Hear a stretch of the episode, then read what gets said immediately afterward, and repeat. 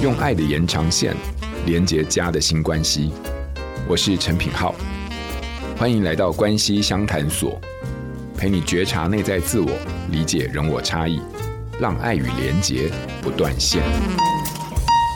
Hello，各位关系相谈所的听友们，大家好，我是品浩，你们最近好吗？我们在上一集的节目当中和大家有分享啊，也讨论了这个。亲子天下的一本新书叫做《给中学生的成长型思维》啊，那这本书分成了这个男孩指南跟女孩指南的部分，那主要还是以中学生啊青春期阶段的大孩子为主要的描述的一个对象，同时也在非常生活化的例子当中，用漫画的这个生动形式去搭配专业但又好懂的说明，来带出中学生比较容易遇到的关于生活中的一些固定型思维的一些痛点。那有些听众可能就是会好奇，就是说，哎，你为什么一定要分这个男孩指南跟女孩指南？是不是你这个过程当中就有一些性别的刻板印象？我自己的理解比较是这样，就是说，其实男女孩他们在青春期的一个身心成长的过程当中，所面临到的社会期待也好，生活挑战也好，然后关系当中的疑惑，或者是对于自我的探索等等。我发现，在这些共通的议题背后，其实它有时候仍然是蛮相当程度的去反映出整个社会的一些刻板印象跟是性别的价值哦。所以说，我们其实是蛮希望读者能够在各自面临这样的特定的框架当中，重新透过阅读，然后看到自己一些独特的价值跟意义。我想，这大概也是这本书分类的一个精神之一哦。所以说，回到这本书的核心议题——成长型思维以及相关所带出的，不管是情绪、人际等等也好。我相信今天呢，在我们节目当中，我们更细致的透过这本书的两位审定者的对谈哦，能够为我们带来更进一步的认识。当然，我身为 本书的审定者之一，我就不多做介绍了。那今天呢，我们同样还是请到这本书的另外一位审定者啊，也是我的资深大前辈。那同时也是宽心心理治疗所的所长郑浩仁心理师来到节目中，跟我们一起交流分享如何将成长型思维以及相关的议题运用在生活当中。我们欢迎浩仁心理师。Hello，浩仁心理师。Hello，平浩好，然后各位听众好，我是浩仁，我是呃在台南宽心心理治疗所执业的心理师，很高兴今天在线上跟大家再度的碰面。是，相信上一个礼拜有听我们关系相谈所的听友应该都。非常疗愈于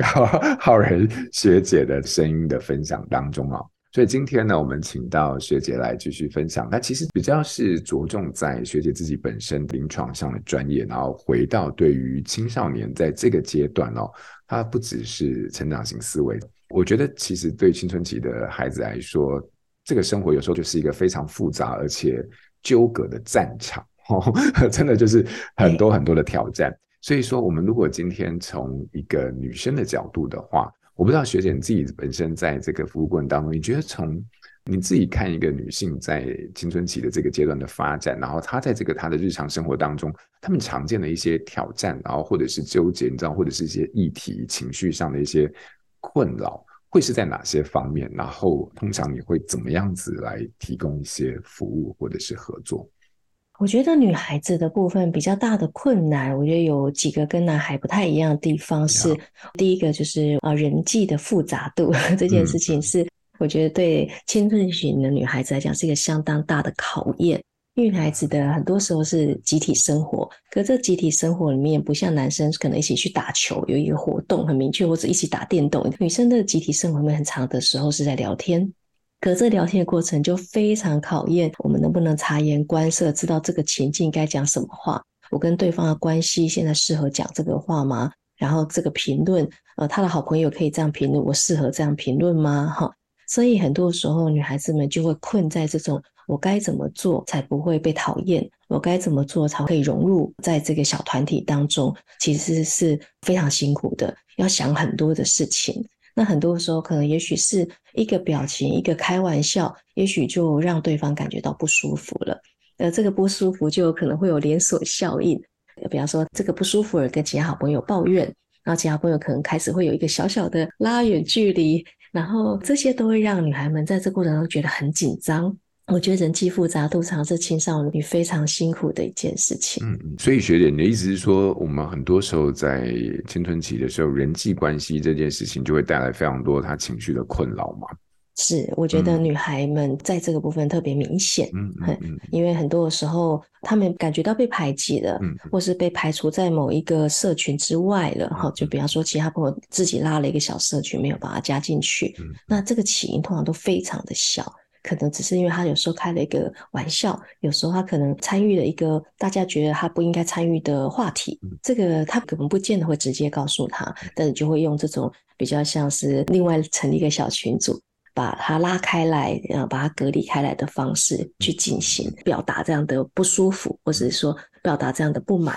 嗯嗯嗯，了解。我你这样一讲，我突然觉得每天上学的生活实在是太辛苦了。他就不是像我们可能一般，我自己的经验、成长经验里面，就是有什么不开心，然后 OK，他算了，就隔天就过去了，不然就打一场球，或者是你知道，就是骂几句脏话，然后就过去了。他的关系当中的纠葛是不断的渗透在生活当中的各个层面，然后以一种关系的形式，然后来呈现出你们的心理的一种距离啊。我相信这个部分应该蛮多家长其实蛮难理解的哦。所以我刚才听你这样说的时候，因为你知道吗？我最常听到的就是，如果我们今天真的回家，然后就跟家长报。就是说，哎，你知道他那个都不理我，然后就跟他打招呼，然后把我当空气。然后你知道我最常听到的家长的建议会是什么？就是啊，你就不要理他就，就不要理他 啊。对对，可我是我自己本身，我是觉得，我听到这句话我都做不到。我自己现在，我在我已经是一个多大岁数的人，如果我跟人家有冲突，我都不可能做到不要理他。那你说一个青春期内心这么彷徨或者这么纠结的一个状态的时候，他自己内在又不是那么强大或稳定的时候，你叫他怎么可能不理他？你刚刚这样一讲，我觉得应该是让蛮多家长突然有一种理解，这种理解就是说，哇，校园里面关于关系的这种生活关系的议题，其实是带来蛮多的挑战。我自己很好奇的是，如果是身为家长的话，在面对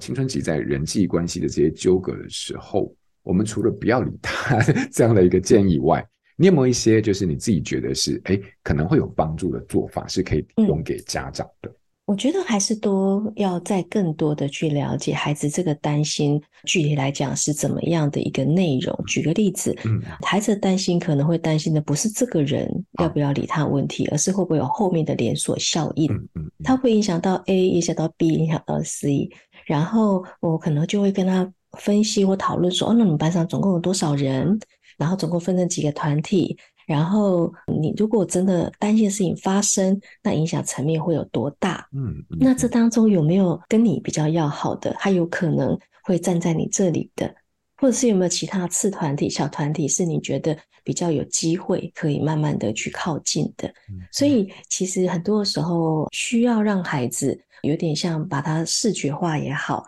或者就有些像动力图这样，哈，有点像各个棋盘，哦，这个班级大概有多少人是怎么样的一群群聚在一起，然后跟他一起有点像拆解这个棋盘，我们来想想看，我们怎么去移动我们自己，去跟谁靠近？如果你最害怕的事情发生，好，那你可能可以怎么去度过那一天？也许他需要一些有点像教练一样，跟他一起讨论战略。如果万一 A 情况发生，我们可能可以怎么做？那如果 B 情况发生，也许我们可以怎么做？然后，如果假设我们有机会改善这个情况，有没有可能有什么选项？嘿，然后什么时机点可以做这件事情？比方说，我要不要去跟对方道歉？我要不要跟对方试探性的聊一聊他怎么了？要先道歉吗？还是先假装没事的去接触一下？这个又有可能，也许要看看。比方说，我先试一个方法，这个方法行不通，我再试下一个方法。所以这个过程当中，还是需要有人跟他讨论，而不是只有告诉他不理他。因为当他在班上有这个连锁效应发生的时候，他可能连分组都会出问题。因为现在老师也蛮喜欢用分组的，可是如果他找不到人分组的，他是会落单的，这是很囧的一个情况。嗯，对，嗯嗯，有些时候他们可能会担心自己在 IG 上被讨论，嗯，甚至是在黑特版上被讨论，那这个都不是。不理他这么简单而已。嗯，对，所以你刚才这样一听起来，我又更沉重了哈。就是说啊，天 哪，这个关系真的是女孩们的压力好大啊，一发动全身。然后我相信，对对，对于在意关系的孩子们来说，这个关系的维护本来就还就是一个非常需要成本的一个过程，但它同时也是一个在现实生活当中很重要的一个学习的基础的来源。那呃，男孩也好，女孩也好，可是我们都在意关系，只是我们在维护这个关系的成本的形式跟在意的点可能是不太一样。不过我刚才听学姐这样讲的时候，我突然就有一个理解，当我们在面对孩子，今天先不管他是谁啊，男生女生，但是他可能在人际关系里面有遇到一些挫折，或者是有遇到一些挑战，然后其实他就是有一些困境。我们作为家长或作为父母，其实我们要做的事情，并不是叫他不去理。而是我们可以跟他来聊聊关于这个困境，它是怎么样的样貌，然后它怎么发生的，然后甚至我刚才还听到学姐你说，我们还可以来盘点一下你有哪些资源哈。比如说，你在这个班上，你的人际关系怎么样？然后你有多少的朋友可能会站在你这边？然后你们发生的冲突是什么样的状况？它严重不严重？有没有弥补的部分？然后甚至是我甚至感觉上，好像连一些很策略的东西都可以开始去思考如何运用在。关系里面，因为你刚刚说到像下棋的这个概念，那下棋它就不只是有局的一个大局的一个概念，嗯、它还包含了每一步的策略考量，然后两步之后的一种变动。这些东西，你觉得对于在青春期，在孩子遇到人际困扰的时候，它也是一个家长讨论的方向吗？因为我觉得这个我自己是很喜欢这样的一个角度，因为我自己也是会这样做。可是我不确定，就是说对于家长来说，诶，这样会不会有点势利？还是说你觉得没有啊？这就是一个成长过程当中要慢慢学会的事情。其实我倒觉得这个部分比较不是势力，嗯、而是也是一样，让他可以有一个更远的，有点像俯角，我们讲的就是后设认知去观看，嗯，而不是现在当中，嗯、有点像视角的转换。嗯、如果他可以学会视角转换，有时候就比较能够看到解方。嗯，嗯，所以我觉得其实这是一个好的训练。那除了这个之外，其实还有一个很重要的部分，是我看到出路、看到解放的可能性比较高之外，嗯、其实我很觉得很重要的部分是陪伴，嗯、陪伴他去理解现在目前的困境是什么，嗯、然后陪伴他去做实验，嗯、陪伴他去做观察，陪伴他去慢慢的解决这个问题。其实这陪伴意味代表着告诉孩子，无论如何我都在，我都在你身边，嗯、就算在班上遇到再多的困难。啊，我也在你身边。嗯嗯，我觉得光是孩子有这样的支持，他就有一个底气。嗯嗯，无论如何，我的家人都知道我现在面对的困难，我我的家人都知道，嗯，他们相信我是好的，然后他们也会支持我，然后也会鼓励我，然后也可以理解我所做的尝试之后的遇到的困境。嗯，当有这个家人支持的底气的时候，其实孩子蛮容易就会出现，就是嗯，其实也没关系。如果我解释了，我说明了，他们不愿意接受，那也没关系。我觉得那个会说没关系，是因为我还有那个没有讲出来的话，是我还有我的家人对我的理解。那这个就有可能会让他觉得那个没关系，他会比较从容，mm. 比较不会这么退缩，不会那么紧张，他可能可以持续去上学。Mm. 也许他就有机会，呃，先沉淀一段时间，然后再观察一下。他们这群好朋友会不会有什么变化？嗯、或者观察一下旁边还有没有其他友善的人？那当他能够突破这个困境的时候，也许他对人际关系就会有更自然的一种相处方式，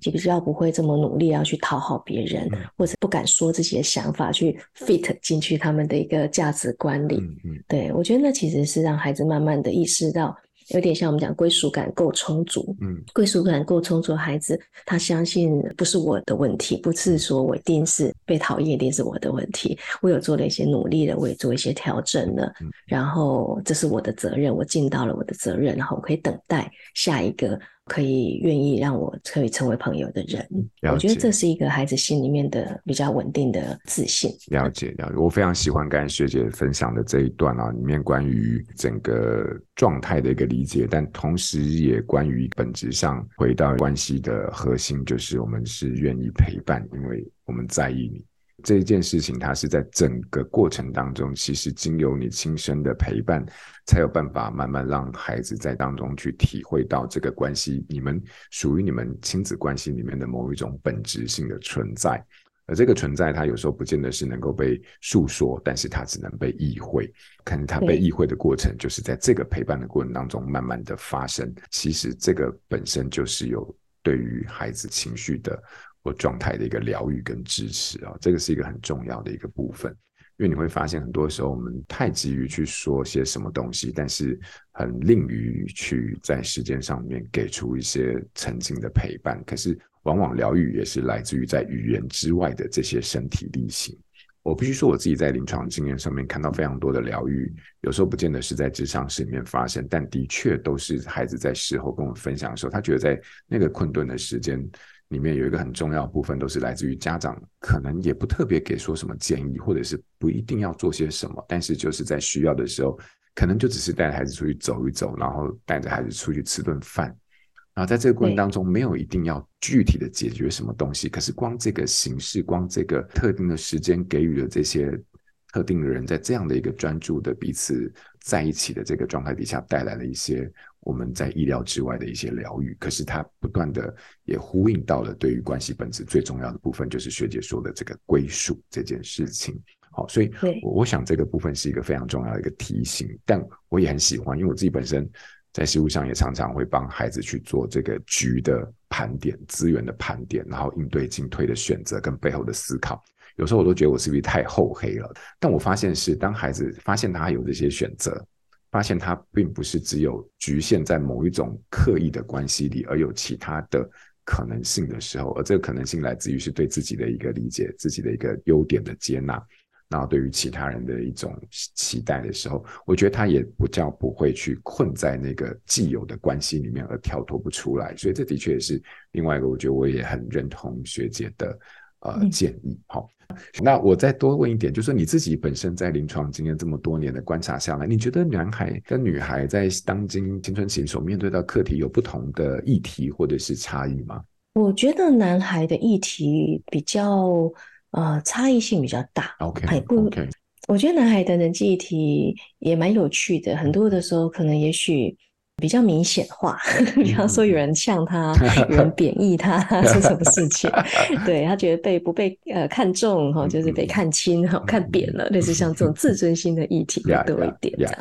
呃，当然，我觉得他议题还有很多啦，包括说没有目标、没有方向。更多的男孩可能他是家长比较困扰，可能没有目标、没有方向，他可能就用某个，比方说电玩来转移注意力，或是一直是呃上网去。跟别人聊天来转移注意力，嘿，所以有些时候男孩们可能比较大的部分是他不太会去触接自己的情绪，不太会去表达说我的心情如何，我的感觉如何，他们可能比较常用不要想了。来处理情绪对，那这个不要想了。其实有时候可能他自己也有一些困扰，因为他虽然不要想，他还是要上学，他还是要面对到考试考不好，他还是要面对到可能也许那种他不喜欢人际关系还是存在。好，他的朋友还是继续这样嘲讽他，继续开不，他觉得是嘲讽，那别人可能是觉得是在跟他开玩笑，所以他可能还是继续自己面对这些不舒服的情境，可他又没有办法说，所以他又回家又继续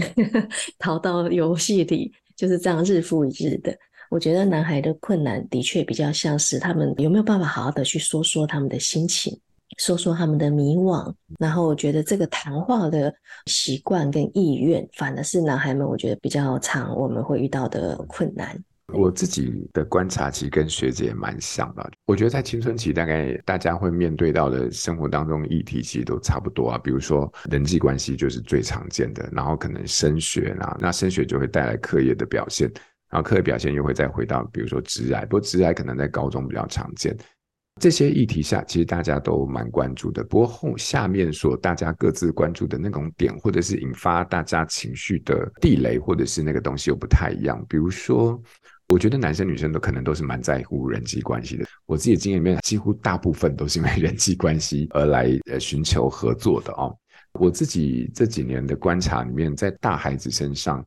我觉得男生给我一种感觉，就是说他蛮在意自己是展现的这种优势，怎么有没有被办法被看到，然后被看到长处。如果被人家比下去，就会很想输赢，然后然后输赢之后又血气方刚的带来一堆这莫名其妙的一些。就是变动这样子，然后要怎么说服别人啊，等等，你知道，就是他们的在关系里面的维护，或者是在关系里面在意比较多，会来自于自己这种成就式的这种取向的一个状态。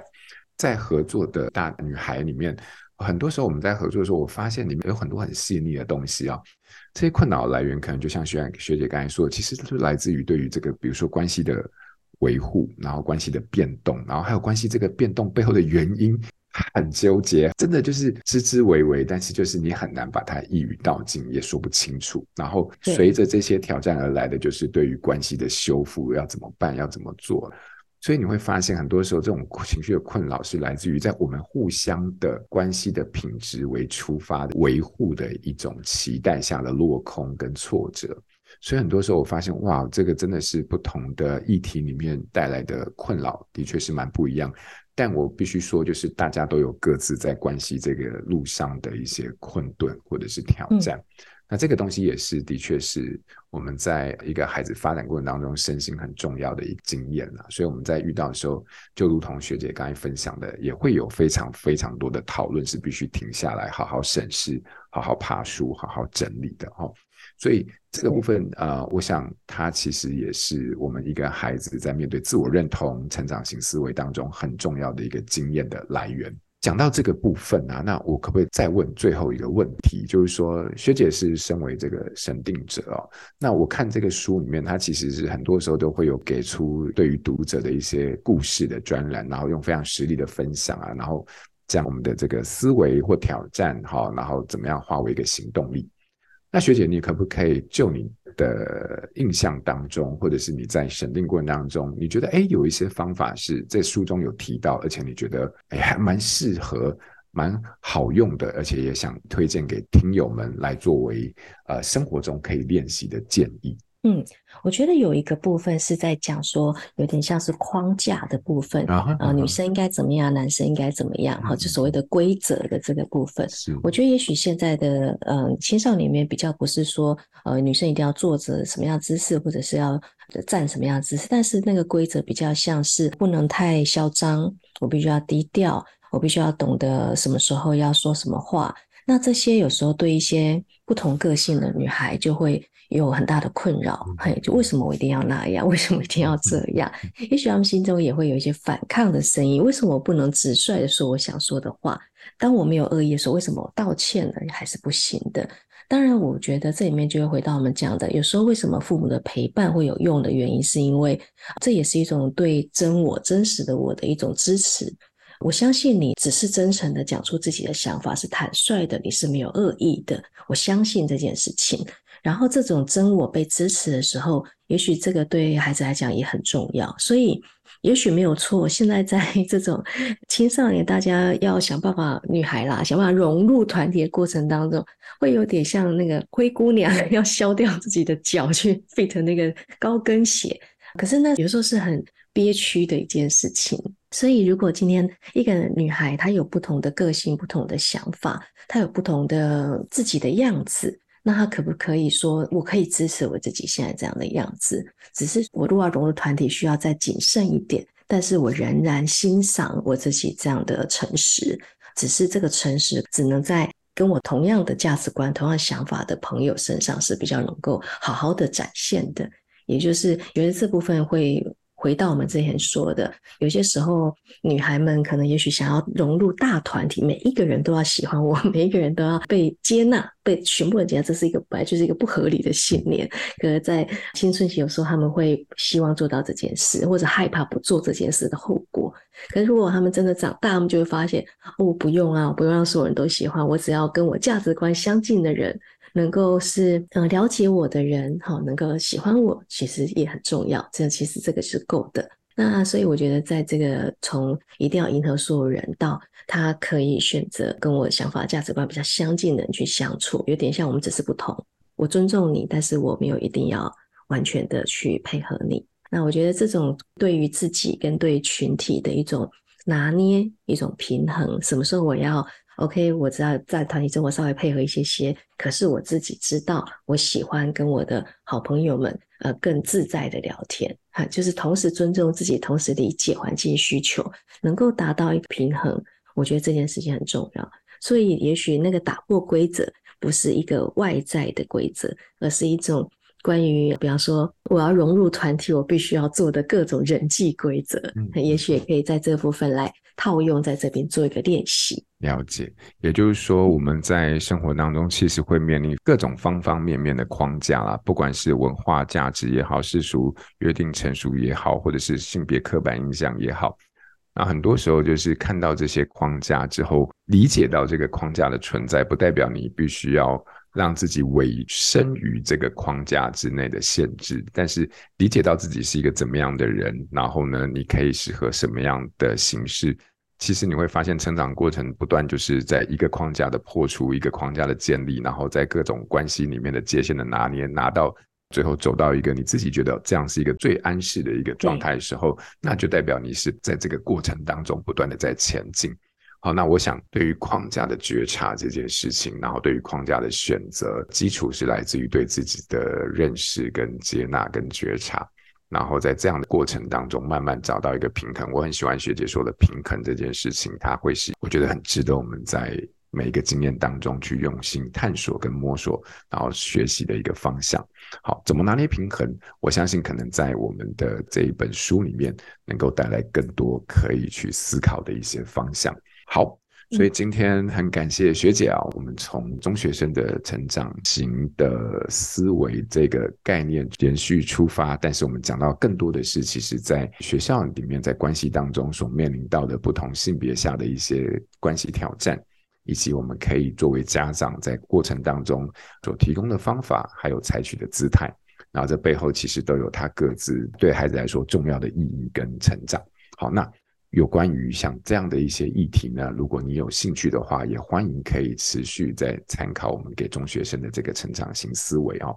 那如果你想要有更完整、更有系统的学习，比如说像我们今天讨论的这些，那一样你还是可以参考给中学生的成长型思维这两本书。进一步的阅读呢，都可以在我们的文案当中有连结呢，来做更多的参考。那今天最后再一次感谢浩仁学姐来到我们现场，跟我们分享了非常多，其实在实物经验上非常非常受用的对于孩子的理解、贴近，还有陪伴的一些具体方法。好，那也希望呢，听友经过今天的分享，不止对于你自己有所学习，也能够对于关系有所增进。好，再次感谢浩仁，我们就下次见喽，谢谢学姐。好，谢谢谢谢平浩，谢谢大家聆听。好，拜拜，拜拜。